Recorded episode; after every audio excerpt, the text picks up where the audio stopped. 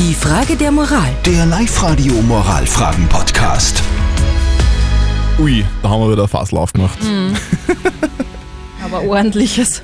Es geht um die Frage der Moral, die uns der Mario geschickt hat. Der hat uns geschrieben, er hat ziemlich wenig Kohle, braucht aber sein Auto. Das Auto ist kaputt und hat es deswegen im Fusch von einem Bekannten reparieren lassen. Ist das moralisch okay?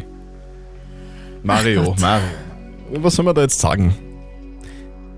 Grundsätzlich muss ich jetzt sagen, Mario, es ist nicht okay, es ist verboten, weil Pfusch verboten ist. Andererseits kann man natürlich auch ein bisschen nachvollziehen, wenn du dein Auto brauchst und die Reparatur dir sonst nicht leisten könntest.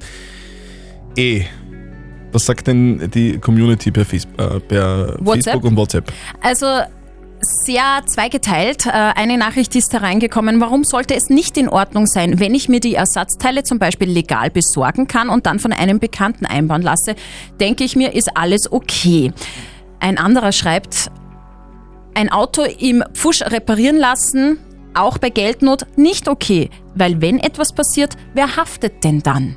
Hm. Also es ist wirklich einmal so, einmal so. Ich muss ehrlich sagen, ich habe auch schon mal mein Auto im Pfusch herrichten lassen und habe darüber nicht groß nachgedacht. Das sagt unser Moralexperte Lukas Kehlin von der katholischen Privatuni in Linz. Das Auto im Pfusch reparieren zu lassen ist nur rechtlich, sondern auch moralisch problematisch. Zuerst und am wichtigsten erscheint mir der Sicherheitsaspekt. Wenn Ihr Auto im Pfusch repariert worden ist, so gehen Sie ein Risiko ein, wenn Sie es wieder benutzen und sind eine Gefahr für sich und andere im Straßenverkehr. Das lässt sich nicht dadurch rechtfertigen, dass Sie knapp bei Kasse sind. Es gibt gute, eben auch moralisch stichhaltige Gründe, dass die Reparatur von Autos gesetzlich geregelt ist. Okay.